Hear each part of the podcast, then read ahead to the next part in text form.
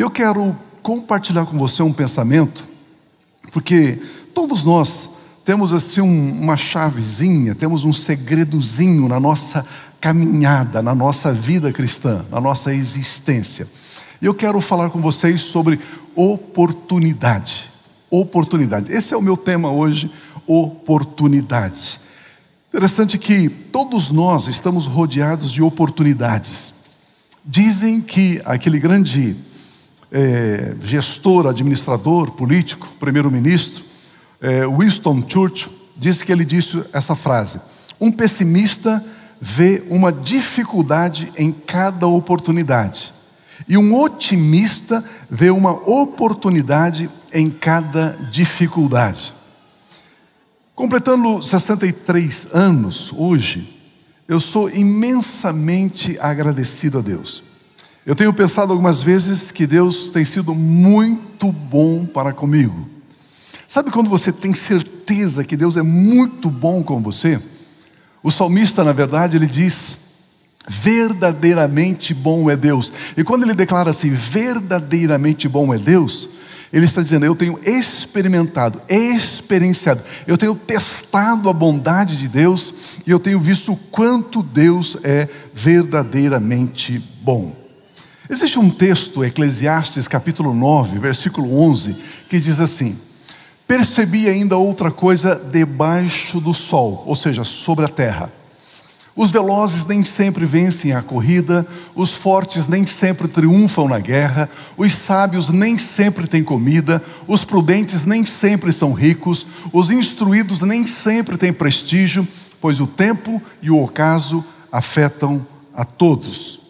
Esta é uma grande verdade na minha vida, eu tenho experienciado esse texto na minha vida.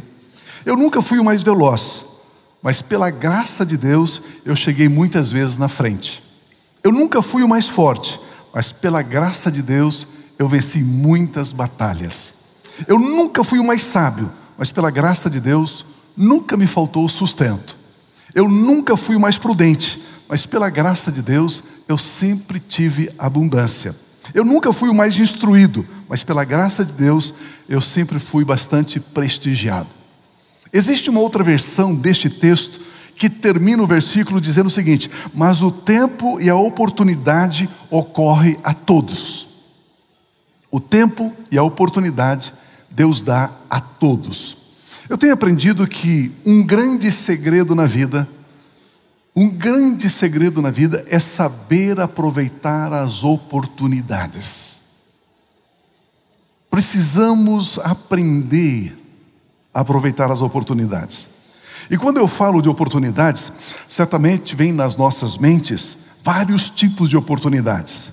A oportunidade de uma viagem, a oportunidade de um outro trabalho, de um novo trabalho, a oportunidade de um negócio, de uma compra, de uma venda, a oportunidade de conhecer pessoas, de começar um relacionamento de amizade com pessoas que a gente nem sequer imaginava. Mas, queridos, entre tantas oportunidades, existe uma que eu chamo de a oportunidade nobre. É uma oportunidade que se destaca, para mim, se destaca acima das demais oportunidades. É a oportunidade de servir. Servir. Muitas outras oportunidades até dependem de algumas situações. Mas a oportunidade de servir depende somente de nós, de uma escolha, de uma decisão, de uma tomada de posição. Servir, aproveitar a oportunidade para servir, socorrer uma pessoa aflita, aliviar a carga de alguém que está padecendo, erguer alguém que está caído.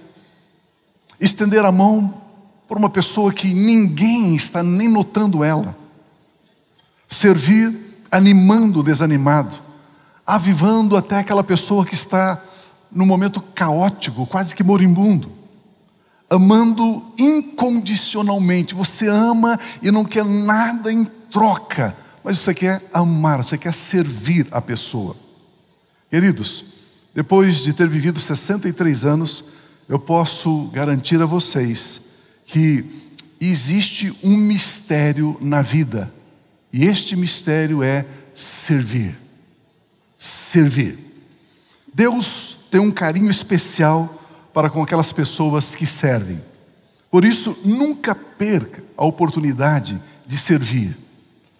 Você tem a oportunidade de servir, abrace essa oportunidade. Se engaje nessa oportunidade para você servir. Quando eu vejo aqui na igreja, por exemplo, muitos irmãos e irmãs servindo em muitas áreas da igreja, incansavelmente. Às vezes a gente encontra pessoas que estão aqui servindo no sábado à noite, no domingo de manhã estão aqui. Encontramos pessoas que estão aqui domingo de manhã, domingo à noite estão aqui servindo em alguma área, algum setor da igreja.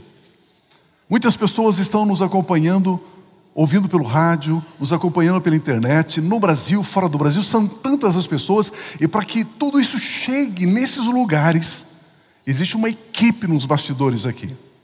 Se a gente somar estacionamento, grupo de serviço, EBI, música, tal, perto de 80, 100 pessoas por culto, para a gente organizar, para a gente produzir esse culto, para chegar aonde as pessoas estão, para você receber. Eu fico pensando, eu me sinto extremamente privilegiado, porque eu subo aqui, tenho o meu som, tenho meu microfone, eles ajustam meu microfone, é só falar, não é? É só falar. Então, tanto cuidado, tanto carinho, tantas pessoas servindo. E quando eu vejo tantas pessoas servindo, envolvidas nessas áreas, eu tenho uma certeza. A certeza é que a obra de cada uma dessas pessoas não é vã, não é vazio. Haverá uma recompensa para estes amados. Haverá uma recompensa.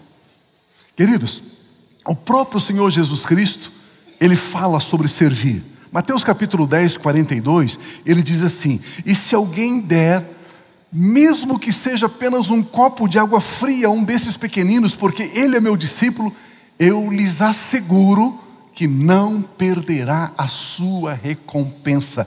Jesus, ele valida, Jesus, ele valoriza até mesmo quem dá um copo de água. Para ele isso é importante. Eu fico pensando quantos apacentadores, quantos líderes, coordenadores que saem da sua casa chovendo, frio, anda bastante à noite, pagando a sua gasolina, desgastando o seu próprio carro, servindo servindo, chegando lá e ter aquele tempo de comunhão, de oração, de ouvir, de ministrar, de aconselhar, de animar. Eu tenho certeza que haverá sim uma recompensa para esse zelo, para esse carinho, para essa demonstração de amor. Queridos, servir alegra o nosso coração. Servir enobrece a vida. Servir tira os nossos olhos de nós mesmos e coloca o nosso foco no próximo, no nosso irmão. Servir é o melhor antidepressivo que existe. A Bíblia Sagrada diz que quando Jesus enviou 70 dos seus discípulos para pregar, para ministrar, para uh, orar pelas pessoas, atender os necessitados, a Bíblia Sagrada diz que quando eles voltaram, eles voltaram alegres, jubilosos, dizendo: Senhor, Senhor, olha, olha o que, o que nós podemos fazer, quantas pessoas nós atendemos, nós assistimos. Eles estavam alegres porque serviram. Por isso que eu digo que servir é um grande antidepressivo. Existe sim nobreza em servir. Dentre tantos tipos de oportunidades que cruzam o nosso caminho existencial, a oportunidade de servir é certamente a mais nobre. Jesus disse: Eu não vim para ser servido, eu vim para servir. E ainda Jesus, ele sobe mais um degrau. Ele diz: Eu vim para dar a minha vida, para doar, para me entregar. O apóstolo Paulo diz: Olha, eu já me gastei bastante na obra do ministério e eu me deixarei gastar ainda mais. Eu continuo servindo, disse o apóstolo Paulo. Amados, existe uma história bíblica que fala muito forte sobre a oportunidade de servir. É uma história rica, profunda. É, é, quando eu leio esse texto, né, e eu quero dar uma ênfase em um aspecto do texto, eu fico olhando e digo: Meu Deus do céu, quanto tesouro que eu estou passando por cima e não estou, não estou aproveitando. Mas a Bíblia é assim, né? A Bíblia você lê um texto, tem tanta verdade, tem tanto alimento, tem tanta nutrição naquele texto, que algumas coisas você deixa de lado para poder focar algumas outras. Mas esse texto de Marcos capítulo 14, de 3 a, 4, de 3 a 9, diz assim: Estando Jesus na, em Betânia, no vilarejo de Betânia, reclinado à mesa na casa de um homem conhecido como Simão, o leproso. Provavelmente Jesus havia curado este homem da lepra, purificado ele da lepra. Agora Jesus estava na casa dele. Aproximou-se dele certa mulher com um frasco de alabastro, contendo um perfume muito caro, feito de nardo puro. Ela quebrou esse frasco e derramou o perfume sobre a cabeça de Jesus. Alguns dos presentes começaram a dizer uns aos outros, indignados, por que este desperdício de perfume. Ele poderia ser vendido por 300 denários. 300 denários era o pagamento de um ano de trabalho de um trabalhador. Um ano de trabalho. Foi o que ela, foi o que ela pagou nesse perfume. E o dinheiro ser dado aos pobres, disseram eles. E a repreendiam severamente. Deixam-no em paz, disse Jesus, porque estão perturbando ela praticou uma boa ação para comigo. Pois os pobres vocês terão com vocês sempre, e poderão ajudá-los sempre que o desejarem, mas a mim vocês nem sempre terão.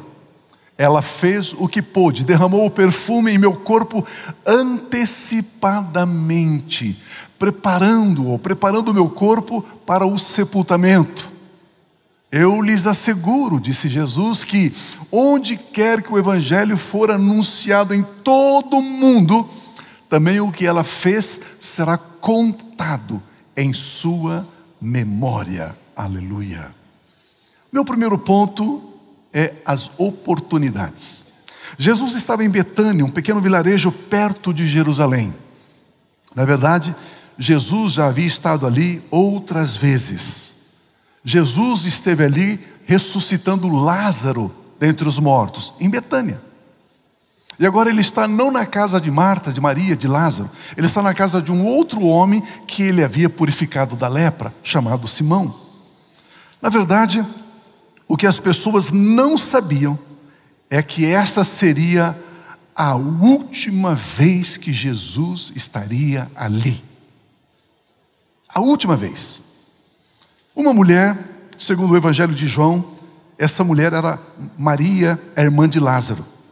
Ela entra naquela sala, na casa daquele homem, e ela tem um frasco de alabastro. Ela quebra esse frasco, e dentro tem um unguento, um nardo, um perfume caríssimo, de altíssimo preço.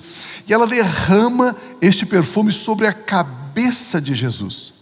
O perfume escorre pelo cabelo de Jesus, pela barba de Jesus, começa a entrar aqui por dentro da gola e vai, vai entrando, umedecendo as suas vestes e vai entrando sobre o corpo de Jesus. Jesus ficou untado com aquele perfume raro, muito caro, um perfume delicioso, especial, raríssimo. Queridos, que atitude poderosa e sábia foi a atitude dessa mulher chamada Maria. Que oportunidade de servir Maria aproveitou. Uma atitude aprovada pelo próprio Senhor Jesus. A Bíblia Sagrada fala sobre vários tipos de unções. Existem vários tipos de unções. Mas Maria está ali e ela derrama este perfume e Jesus aceita esse perfume sobre a sua cabeça, e Jesus disse que ela ungiu ele com este perfume.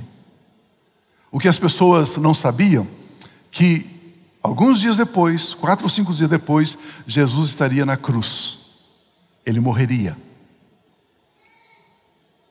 Como eu disse, a Bíblia fala sobre alguns tipos de unção. Hebreus capítulo 1, versículo 9, fala de das unções que Jesus recebera. Olha esse texto aqui, referindo-se a Jesus: Amas a justiça e odeias a iniquidade. Por isso, Deus, o teu Deus, escolheu-te dentre os teus companheiros, ungindo-te com óleo de alegria. A Bíblia diz que Jesus foi ungido pelo Pai, por Deus Pai, com a unção, com óleo de alegria, uma unção de alegria. Queridos, é tão impressionante isso, porque quando uma pessoa está alegre, essa pessoa ela está alegre por inteiro. Os gestos da pessoa é um gesto de alegria. O, as expressões do rosto, da face, são expressões de alegria. O sorriso dela, ela, ela está ali cheia de alegria, ela está jubilosa, ela está feliz. E a Bíblia diz que Jesus recebera esta unção. Deus Pai unge Jesus com alegria. Jesus era uma pessoa alegre. Você não vê Jesus roendo as unhas, preocupado, pensando em necessidade, em escassez, em falta. Jesus era um alegrão. Ele era feliz. A Bíblia diz que ele fora ungido com óleo de alegria. Mas Jesus recebeu uma segunda unção, que está em Atos capítulo 10, versículo 38. O texto diz: Como Deus ungiu a Jesus de Nazaré com o Espírito Santo e com poder. E como ele andou por toda parte fazendo bem e curando todos os oprimidos pelo diabo, porque Deus estava com ele. Jesus recebe uma unção para operar milagres, para libertar as pessoas, para ressuscitar os mortos. Jesus ele andava por toda parte fazendo bem, diz o texto bíblico. E é interessante que esta unção a unção para operar milagres, esta unção, ela é percebida pelos olhos. Porque as pessoas viam Jesus curando, Jesus abrindo os olhos dos cegos, purificando os leprosos, ressuscitando os mortos. As pessoas enxergavam essa unção quando ela se manifestava, beneficiando as pessoas que vinham até Jesus. Jesus recebe uma terceira unção que está em Isaías 61, versículo 1. O Espírito do Senhor está sobre mim porque o Senhor ungiu-me para levar boas novas aos evangelhos, aos pobres, ou seja, para pregar o evangelho aos pobres. Boas novas, boas notícias é o evangelho. Enviou-me para cuidar dos que estão com o coração quebrantado, anunciar liberdade aos cativos e libertação das trevas aos prisioneiros. Esta unção é uma unção para pregar. Jesus foi ungido para pregar. E ele pregava com tanta graça, ele pregava com tanto amor, com tanta sabedoria. Em alguns momentos ele falava com tanta profundidade que as pessoas não sabiam o que ele estava falando. Ele conversa com Nicodemos e Nicodemos diz: Senhor, eu, eu não entendo o que o Senhor está falando. Porque Jesus recebera esta unção, unção para pregar. Esta unção é percebida com os ouvidos. As pessoas ouviam Jesus ouviam as palavras de amor, de poder, de graça. É uma pregação, é uma proclamação que liberta, que muda a forma das pessoas pensarem, restaura o cansado, traz ânimo àquele que está desanimado, norteia, orienta, direciona as pessoas. Uma mensagem ungida. Jesus recebera unção para pregar. Então Jesus já tinha todas essas unções. Estava realizando um ministério poderoso.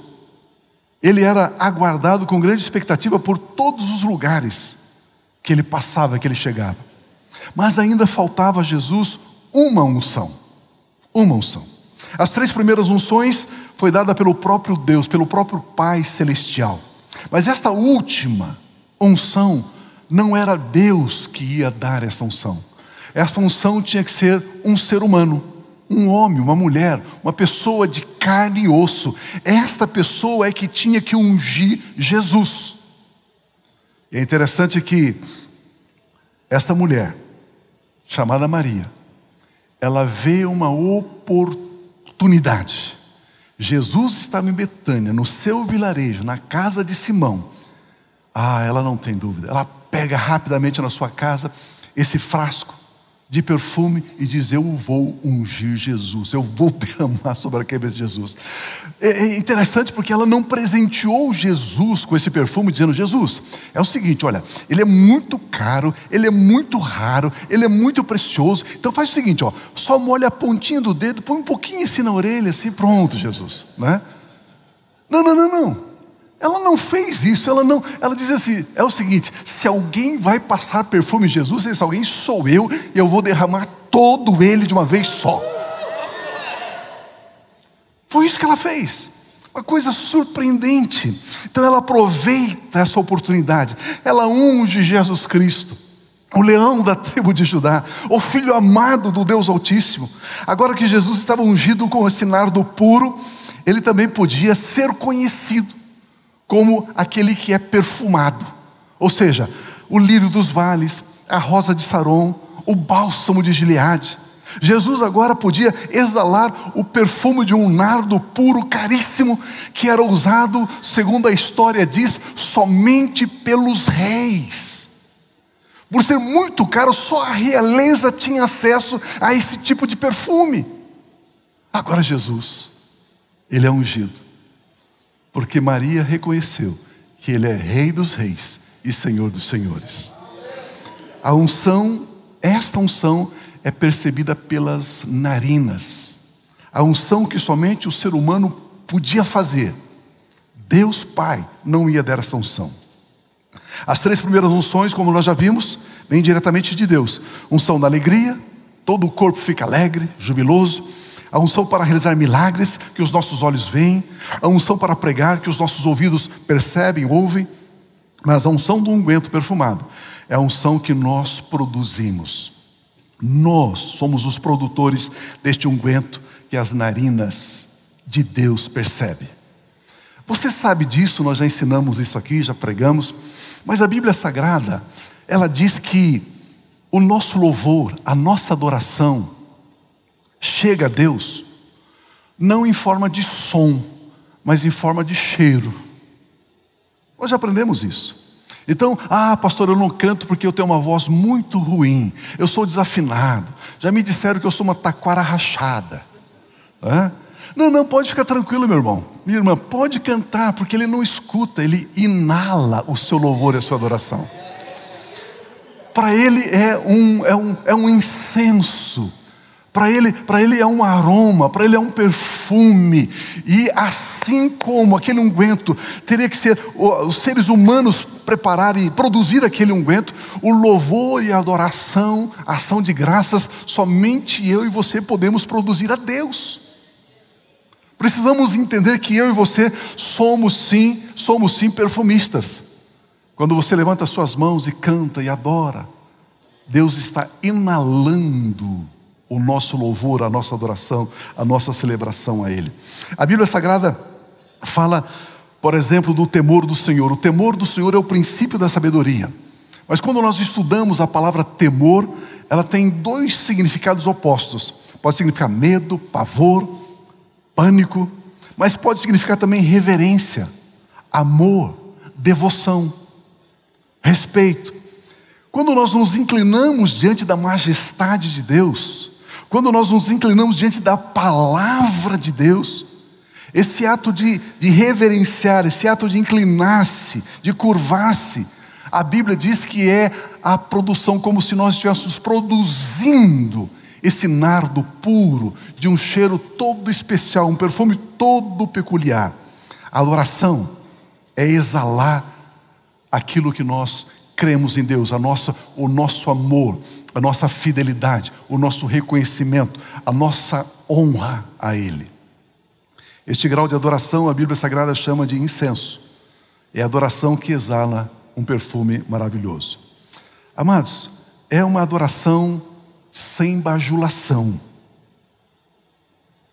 Sabe qual é aquela adoração que você quer bajular Deus?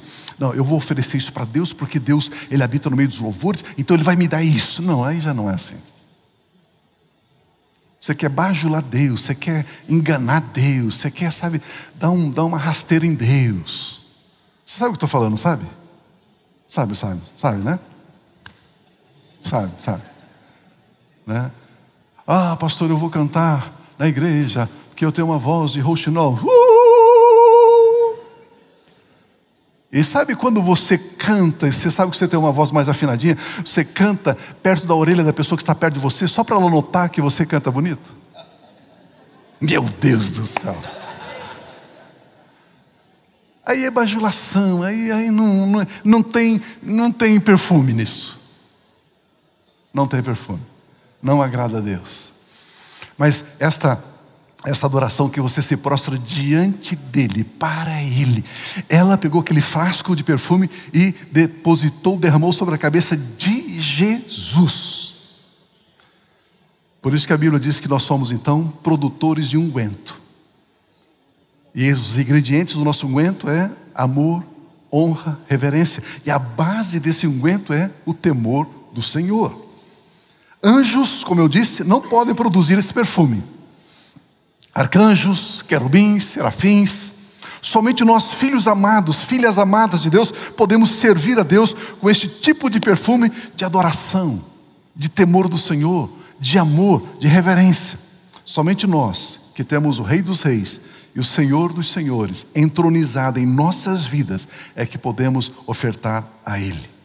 Se você sentir liberdade, por gentileza, diga comigo assim: Eu sou um produtor de unguento. Eu sou um adorador. Eu sirvo o corpo de Cristo, que é a igreja, com um bom perfume. Aleluia. Aleluia. Aleluia. Sim, Senhor. Pio, mas você, você leu esse texto tão lindo e você não falou nada sobre ele, esqueceu? Está completando 63 anos, começa a ficar velho, esquece e tal, né? Fala uma coisa, não termina, começa outra, né? Porque quando a gente vai envelhecendo e você começa a perceber a idade, às vezes você está falando alguma coisa e você esquece, né? Esquece. O que, que eu estava falando mesmo? Né? Aí você fica um pouquinho mais velho, aí você diz assim: espera lá, é... o que, que eu estou fazendo aqui? Aí fica um pouquinho mais velho. Aí você olha e diz assim: Espera, quem sou eu? Aí vai agravando o negócio, né? Quem é você? o que você está fazendo aqui? Mas vamos voltar para o texto então. E esse é o meu segundo ponto: o valor de Jesus. Amados, aqui cabe uma pergunta muitíssimo importante: qual o valor que Jesus Cristo tem para você. Qual o valor que você dá a Ele?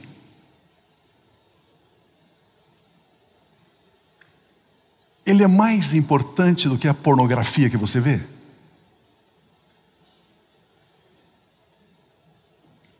Ele é mais sublime do que as mentiras que você fala toda semana? Eu falei que seria só um devocional, sabe?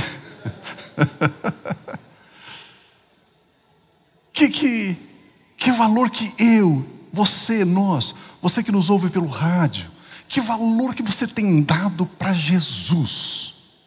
Vamos ler novamente os versículos 3 a 5 de Marcos 14. Estando Jesus em Betânia, reclinado à mesa na casa de um homem conhecido como Simão, o leproso, aproximou-se dele certa mulher com um frasco de alabastro contendo um perfume muito caro, feito de nardo puro. Ela quebrou o frasco e derramou o perfume sobre a cabeça de Jesus. Alguns dos presentes começaram a dizer uns aos outros, indignados: por que este desperdício de perfume? Ele poderia ser vendido por 300 denários e o dinheiro ser dado aos pobres, e repreendia esta mulher severamente. Como nós já falamos, para Maria era uma grande oportunidade poder ungir Jesus Cristo com este nardo puro muito caro.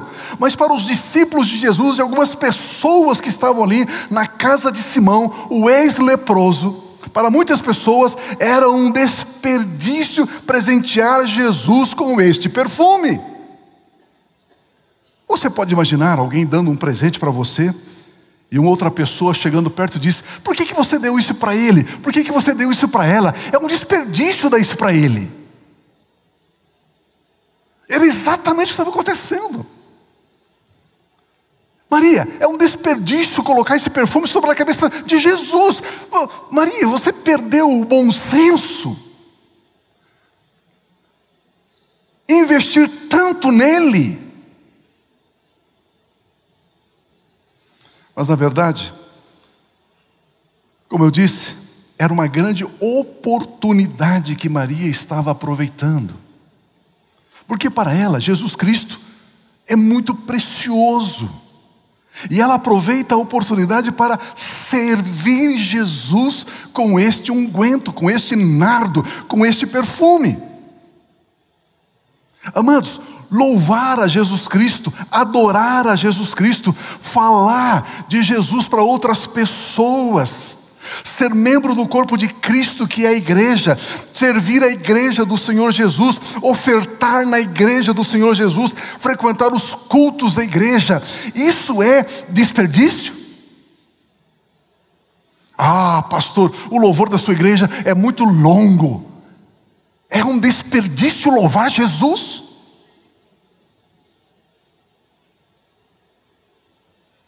Ah, pastor, o culto tinha que ser só de 45 minutos.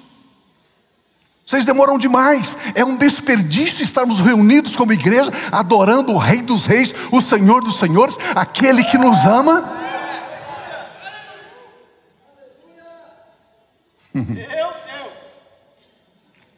Disseram para Maria: Maria, é um desperdício que você está fazendo. Trazer o seu dízimo, trazer a sua oferta, trazer, trazer o seu tempo. Saiba que algumas pessoas e alguns demônios vão soprar na sua, no seu ouvido. É um desperdício que você está fazendo.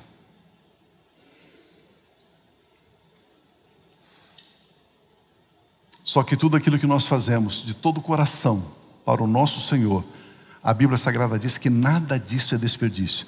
Tudo isso, na verdade, é reconhecer a oportunidade que Deus nos dá para servi-lo. Pois chegará um dia em que não mais poderemos servir. Chegará um dia em que a oportunidade passou.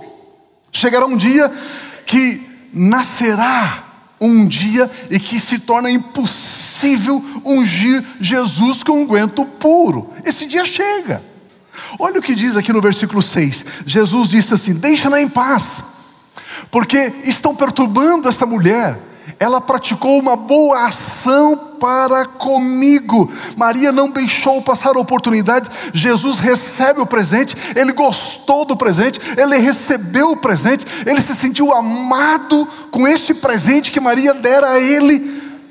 Pois esta era a última unção que Jesus tinha que receber antes da morte. Olha o que ele diz no versículo seguinte, por gentileza versículo 8: Ela fez o que pôde, derramou o perfume em meu corpo antecipadamente, preparando-me para o sepultamento. Quando Jesus diz isso, ninguém sabe o que ele está falando. Como assim sepultamento? Um jovem forte, 33 anos, ele não está doente, ele nunca ficou doente, nunca pegou uma gripe, nunca teve uma unha encravada, falando sepultamento. Esse, esse perfume fez mal para ele. ele, ele, ele perdeu o bom senso.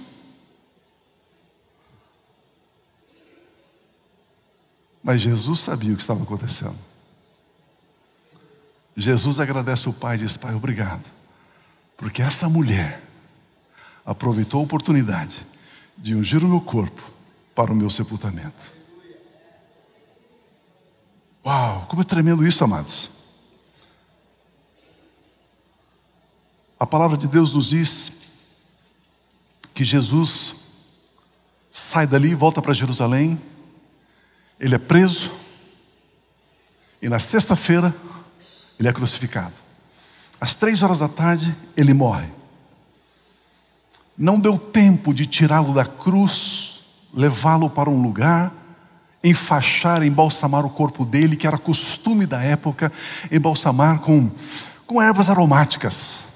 Vários tipos de ervas, eles cortavam aquelas ervas, colocavam no corpo, enfaixava e levava para o sepulcro. Não deu tempo. Colocaram o corpo de Jesus meio de qualquer jeito. Mas olha o que a Bíblia diz em Lucas 24, de 1 a 3. No primeiro dia da semana, domingo, de manhã bem cedo, as mulheres levaram ao sepulcro as especiarias aromáticas que haviam preparado. Encontraram removida a pedra da porta da boca do túmulo do sepulcro mas quando entraram, não encontraram o corpo do Senhor Jesus. Maria, irmã de Lázaro, ungiu ele, aproveitou a oportunidade. A Bíblia não diz, mas talvez uma dessas pessoas estivesse ali também em Betânia e diz: Você, você está desperdiçando isso, Maria, para com isso. Mas agora elas vão lá para levar essas especiarias, para envolver o corpo de Cristo. Só que elas não tiveram mais oportunidade, a oportunidade passou, acabou. O corpo dele não estava ali, porque ele havia ressuscitado. Estudando esse perfume, alguns comentaristas, alguns estudiosos dizem que esse perfume tinha uma característica muito dele. Ele penetrava na pele e a pessoa carregava esse perfume por dias. Ficava exalando esse perfume por onde passava por dias. E a Bíblia Sagrada, ela conta, ela conta para mim e para você, em João capítulo 20, versículos 15 e 16. Disse ele: Mulher, por que você está chorando? Quem você está procurando? Pensando que fosse o jardineiro. Por que, que ela pensou que fosse o jardineiro? Porque ele estava, tinha sido sepultado ali no jardim. Mas ela também deve ter percebido um perfume naquele vulto, naquele homem que estava em pé naquela manhã de domingo. Ela. É, é o jardineiro, ele trabalha com flores, então tem o cheiro da rosa na mão, tem o cheiro do lírio dos vales na mão, talvez tenha um pouquinho aí do bálsamo de Gileade. É, é o jardineiro. Mas na verdade o que elas estavam sentindo era o aroma da unção que Maria havia feito, da oportunidade que ela havia aproveitado. Era exatamente isso que estava acontecendo. Essas mulheres, naquela manhã de domingo, sente perfume naquele homem. E de repente, o texto diz, pensando que era o jardineiro, diz: Senhor, se o Senhor levou embora o corpo dele, diga-me onde o colocou. E nós vamos levar o corpo dele. Jesus lhe disse, Maria. Voltando-se para ele, Maria exclamou em aramaico: Rabone, mestre, é o Senhor, o Senhor está vivo. Interessante que agora ela se levanta e corre em direção a ele para adorá-lo. Oportunidades oportunidades. As mulheres voltam com aquele fecho de, de especiarias aromáticas para casa, dizem: Ué, vocês não usaram no corpo dele? É, já não, não tivemos mais oportunidade. Passou. Ele está vivo. Ele ressuscitou. Ele não está mais no túmulo. Quem foi sábia e inteligente foi Maria que ungiu ele. E é esse perfume que a gente sentiu quando se aproximou dele. Por isso que o apóstolo Paulo, de uma forma assim tão especial, ele cita aqui em 2 Coríntios capítulo 2, versículos 14 e 15, ele diz: Mas graças a Deus que sempre nos conduz vitoriosamente em Cristo.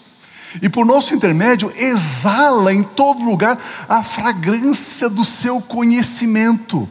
Porque para Deus somos o aroma de Cristo entre os quais estão sendo salvos e os que estão perecendo também.